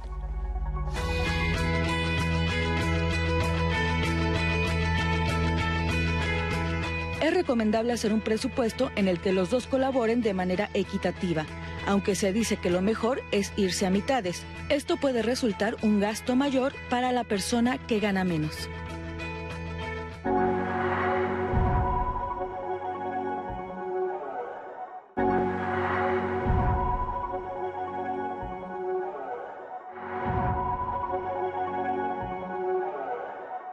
Hablar del dinero significa hablar del poder y hablar del poder significa también eh, decir en qué posición estamos cada uno de igualdad o desigualdad. Muchas veces pensamos que el que pone es el que manda, ¿no? Dicen que el que paga, el Que paga manda. Y muchas veces por eso nos olvidamos entonces de que, pues si yo estoy poniendo todo, entonces yo no hago absolutamente nada, por ejemplo, en el caso de las labores domésticas, ¿no? Yo apostaría o, plantearía que primero empecemos a hacer eh, nosotros a, poder salir adelante solos. Es decir, que soy capaz incluso de, lavarme la ropa, de hacerme un desayuno, pero también de generar esos recursos. La injusticia de la distribución de cuánto nos toca pagar, ¿no? Y eso me parece que es muy relevante, es cómo vamos a hacer los porcentajes, qué es lo que vamos a pagar, pero eso se tiene que hacer desde antes, igual que se dice cuántos hijos vamos a tener, cuándo los vamos a tener, que es una decisión de la mujer porque es su cuerpo, sí, pero es una negociación. Cada quien debe de tener un fondo personal y ese es eh, para mí fundamental. Yo lo tengo y digo, bueno, yo con mi dinero hago lo que quiera, sí, siempre y cuando esto no deteriore a la, a la imagen familiar. En este, en ese espectro de, de ayudar a los demás, de apoyar a los demás, sí tengo que ver que no vaya a deteriorar mi economía personal y familiar. Porque si en aras de ir a apoyar a otro lado voy a deteriorar mi economía, no solamente la voy a deteriorar, voy a deteriorar mi relación también. Entra en esta discusión en el sentido también de, obvio, ver nuestras posibilidades, nuestras situaciones, pero también de dejar de pensar que los hombres son totalmente proveedores y que las mujeres son totalmente domésticas. Todos tenemos que colaborar. ¿Cómo podemos dividir? buscando el justo medio donde no se deteriore mi economía personal, pero también en mi aporte dentro de la economía familiar sea lo más justa posible. Claro.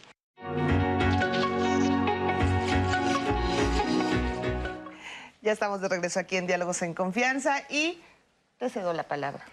Ahora ya se me olvidó lo que estaba diciendo. No, bueno, no es que me quedé escuchando ahorita lo que pasaban, sí, y digo, bueno, a ver, ahorita que decía Fernanda, ¿no? Disminución de los matrimonios.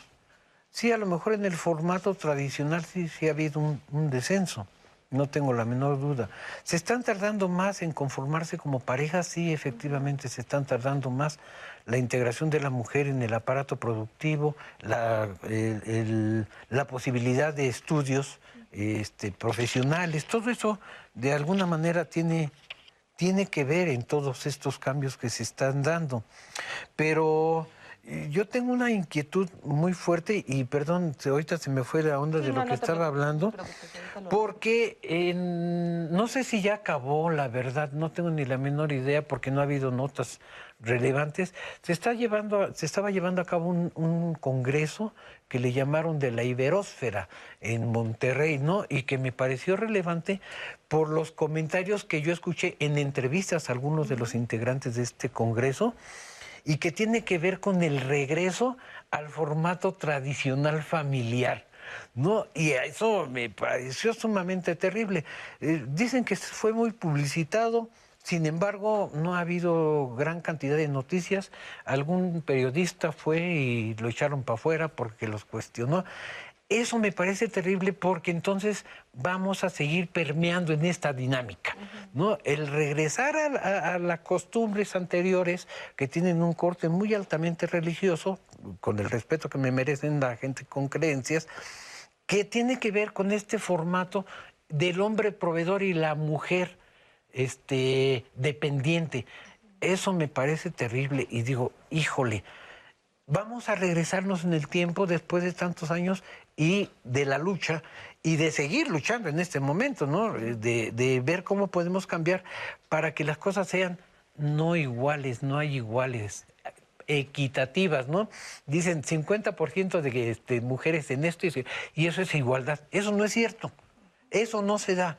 Eso decía un maestro en la UAM Xochimilco. Hay mentiritas, mentirotas y estadísticas, ¿no? Es, estos porcentajes son muy engañosos porque yo los puedo manipular.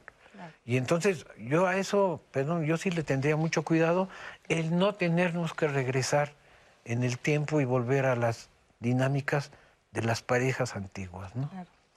Ahora, hablar de dinero es hablar, como lo hemos venido diciendo en todo el programa, es un tema difícil, sí. Pero esto nos puede afectar muchísimo. Por ejemplo, yo en lo personal, en cuanto empiezo a hacer cuentas, o sea, yo, en, yo, yo, ¿eh? O sea, yo me siento estresada, agobiada. Ay, o, si lo comento con mi pareja, me cambia hasta como, porque no me gusta hablar de dinero, aunque es absolutamente necesario y lo hacemos, obviamente, ¿no? Pero si es algo que te causa problemas emocionales. Cuando estás sin dinero o cuando tienes problemas económicos, estás mal con todo el mundo. Porque estás de malas con tu familia, porque estás de malas con tu pareja, porque estás preocupado, porque te sientes con una, con una presión muy fuerte y eso es lo que, lo que afecta a una pareja. Sí, entonces tenemos que regresarnos y sí pensar en la canción de Luis Arcaraz, me parece que fue el autor, ¿no? El dinero no es la vida, es tan solo vanidad, ¿no? Pareciera que el dinero es, es muy poco relevante, eh, decían los compas zapatistas ahí en Chiapas, eh, el dinero no nos hace como somos, pero cómo ayuda, no es la felicidad, pero ayuda muchísimo, porque de una u otra forma, sí, eh, el intercambio comercial es a base de dinero. Eso no tiene vuelta de hoja. Queremos comodidades, queremos, ya no comodidades, comer, ¿no? Tener las cosas más elementales cuesta dinero. Y muchas veces pensar justo así, el dinero no es importante, eso no lo es todo en la vida, hay cosas más importantes. A ver, o sea, a ver, yo no estoy diciendo que sea lo más importante, pero sí es muy importante, o sea, vamos. Sí, por supuesto. Entonces, muchas veces el evitar, yo siento que se evita pensando, ¿no? Se evita nuestra realidad muchas veces, ¿no?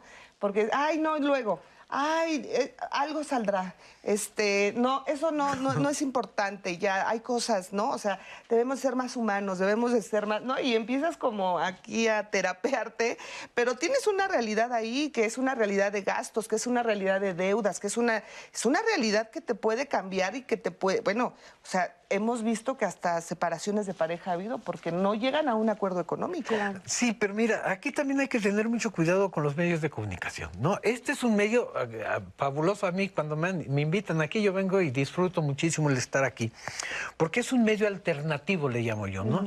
No es como los canales comerciales, donde todo te lo disfrazan y todo te lo mandan al consumismo, al individualismo, y eso me parece sumamente importante, porque entonces nos enseñan a que tener esto te hace más destacado, tener esto, esto te pone en mejores condiciones. No, no, es tengo lo esencial para vivir de manera cómoda, pero además para que esto también trascienda a la generación que viene detrás de mí. Porque si no, de otra forma, nos quedamos con el pensamiento de el dinero no es tan importante. No, sí es importante. No es indispensable. No, no es indispensable, pero es necesario. ¿no? Y quedan, eh, ahorita decías algo y, a mí me sonrío porque digo, bueno, nos enseñan a que, pues aquí lo importante no es lo que tengas, ¿no? Sí, ya sé que no me voy a llevar nada cuando me muera, pero mientras puedo vivir de una manera importante ya allá en el otro mundo, si es que existe el otro mundo, allá tendrá los beneficios. No, hombre, espérame, no, me voy a esperar hasta allá. Claro, claro.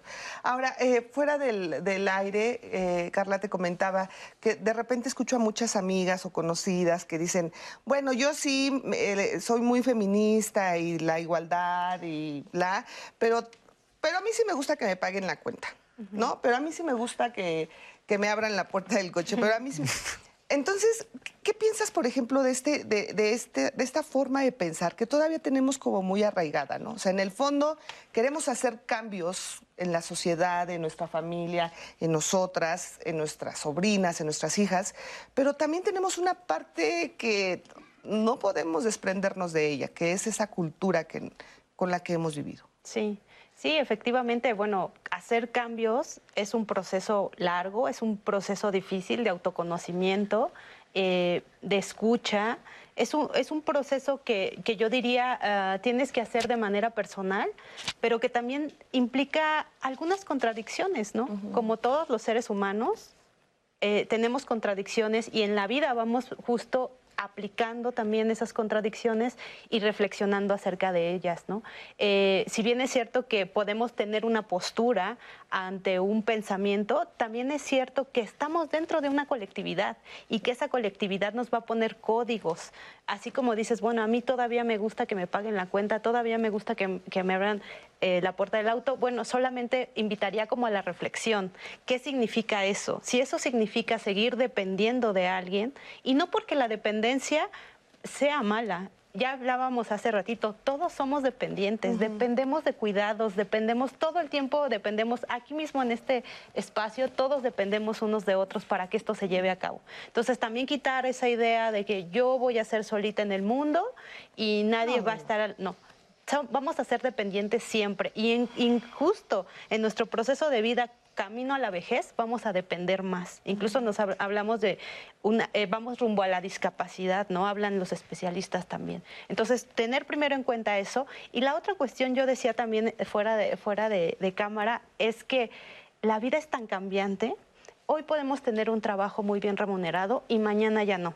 Hoy podemos estar aquí y mañana tener una enfermedad que nos dañe. Lo vimos con la pandemia. Entonces, aprendamos como a ser autocríticos en el momento que me corresponde y en el término de pareja, hace ratito hablábamos de la honestidad, pero también del ser amigos, del ser compañeros, de ser cómplices, de ser... Eh, de crear familias, aunque seamos una pareja, de crear familia dentro de esa pareja. Porque de pronto decimos, ah, bueno, hoy tengo trabajo y nos va muy bien y podemos ahorrar y podemos ir de viaje. Pero a lo mejor va a llegar un momento en el que eso no suceda, como sucedió en la pandemia, muchas personas perdieron sus trabajos y entonces el sistema de, de sostenimiento de esas personas cambia. Entonces también aprender a decir, bueno, parece ser que tú no trabajas, pero a lo mejor esa mujer está decidiendo junto con su pareja el cuidado de los niños, porque no alcanza para tener una cuidadora y una persona en la cocina y una persona que lave los trastes.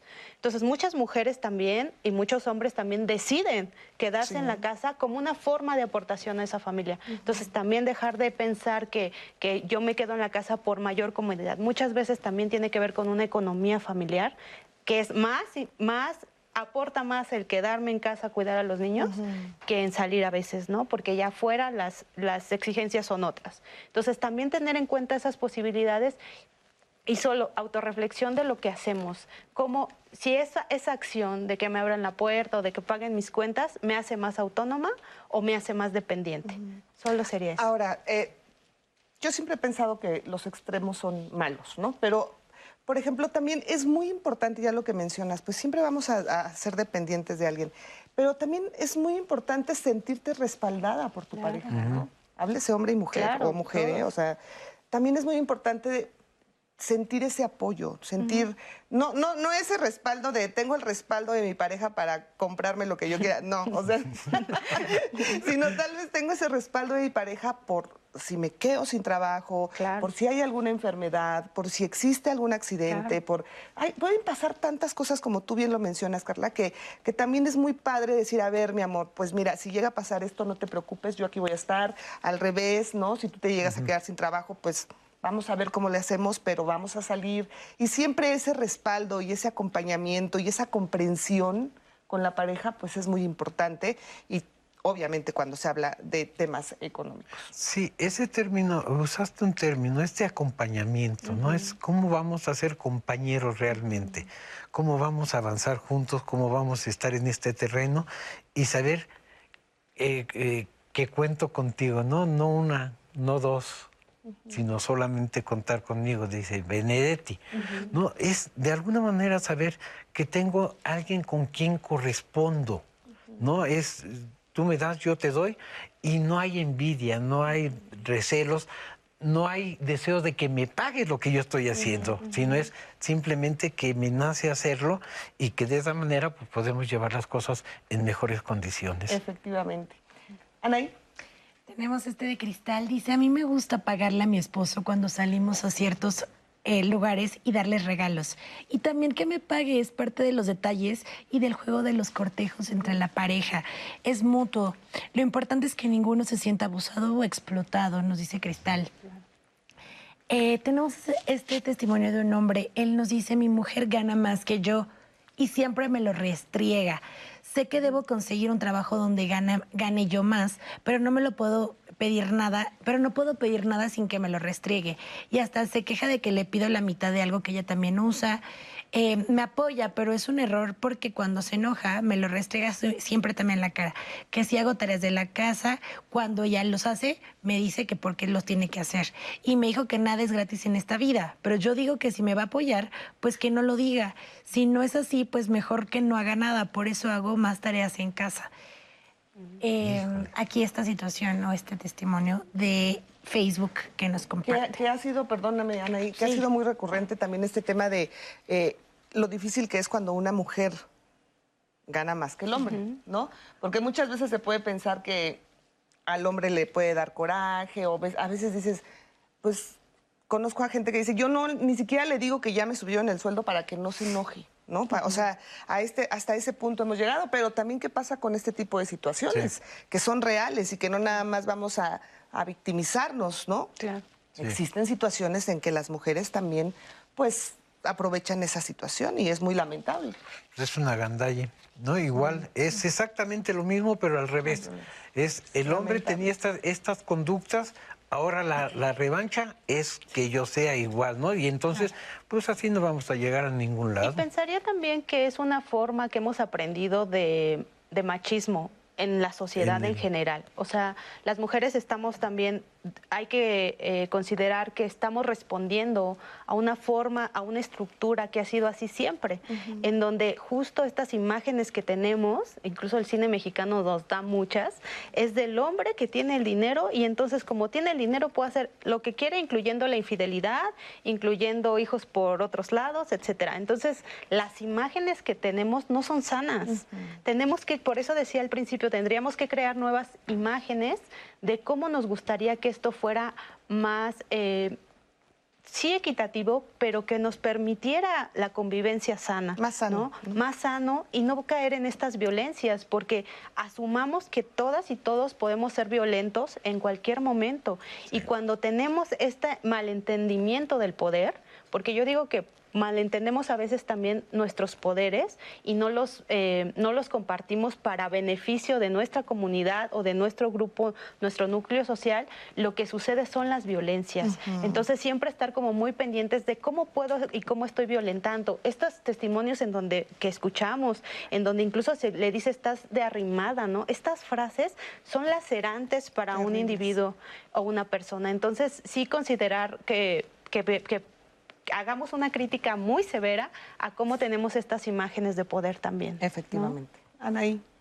Tengo esta llamada más, pero creo que antes de tener más llamadas, Leti, tenemos los programas de la siguiente semana listos para ustedes porque seguimos con temas buenísimos. ¿Quieren verlos? Vamos a ver la cartelera.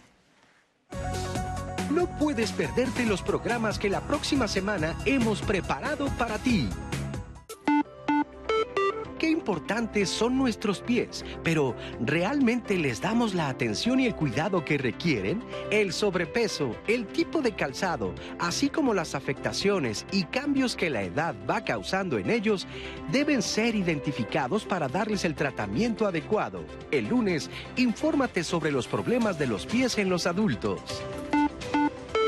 El noviazgo puede ser una etapa maravillosa en la adolescencia, pero también puede convertirse en la antesala de prácticas de abuso, control o chantaje.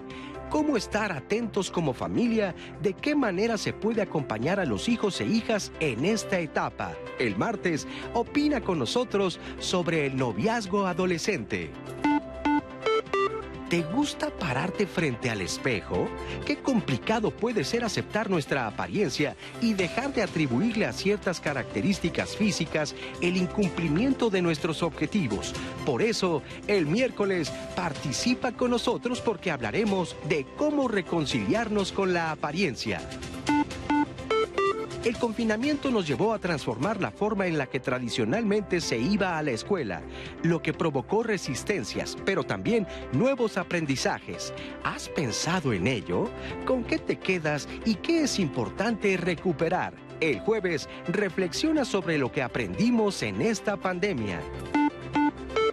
Hay quien dice que el amor en la pareja es eterno, otros afirman que se transforma, pero ¿qué hacer cuando se termina?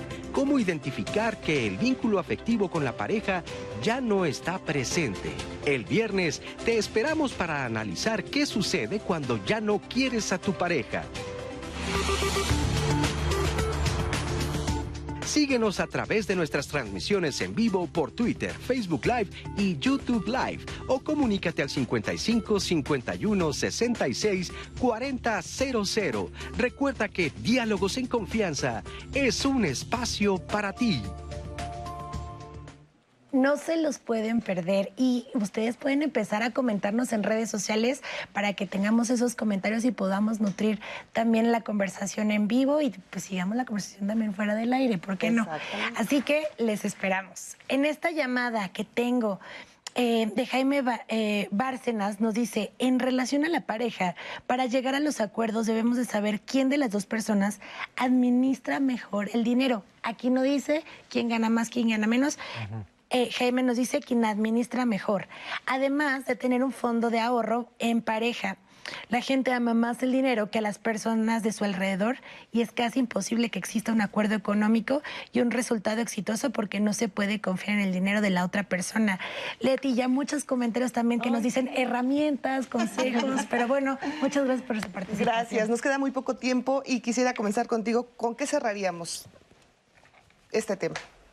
Pues bueno, pues invitar nuevamente, como lo he reiterado, a, hacer una, un autoanálisis, ¿no? Una reflexión de las imágenes que tenemos, de nuestras propias historias, de las historias familiares, también escucharlas y verlas y vernos también reflejados para poder hacer nuevas propuestas. Creo que ahí me quedaría con eso. Muchísimas gracias, Carlos. Híjole, este, no hay elementos mágicos, no hay manera, no hay una receta como para hacer las cosas. Fernanda Tapia dio unos puntos que me parecen sumamente relevantes y que deben de ser considerados, ¿no? Pero básicamente es la comunicación, quitarse el miedo a hablar de estos temas y por supuesto, el amor no se acaba, el amor se transforma, no es por el dinero, es por la persona. Así es. por, a veces esa, esa falta de comunicación, ese miedo a platicar, ese, ese pues sí, poco entendimiento, ¿no? Que se, que se que llega a ver hablando en cuestiones de dinero, pues sí, es cuando puede agravar mucho más esta situación. Bueno, pues yo le quiero agradecer que nos haya acompañado, espero le haya gustado este programa. Si no lo pudo ver o si lo quiere recomendar, no se preocupe, porque Anaí le va a decir cómo hacerlo. Definitivamente, Leti lo pueden compartir en YouTube. También lo pueden encontrar aquí en Facebook. Ya vi que se arrobaron. Muchas gracias por ser parte. Quiero mandarle un saludo a Flores, Teles, Telescope Chicks, eh, Néstor Curi, Maya Ordóñez, Ofelia Chávez, Jorge Martínez, Mali Vargas, que también estuvieron participando. Gracias, muchas gracias por acompañarnos. Que tenga un excelente fin de semana y continúa aquí en la programación del 11. Hasta la próxima.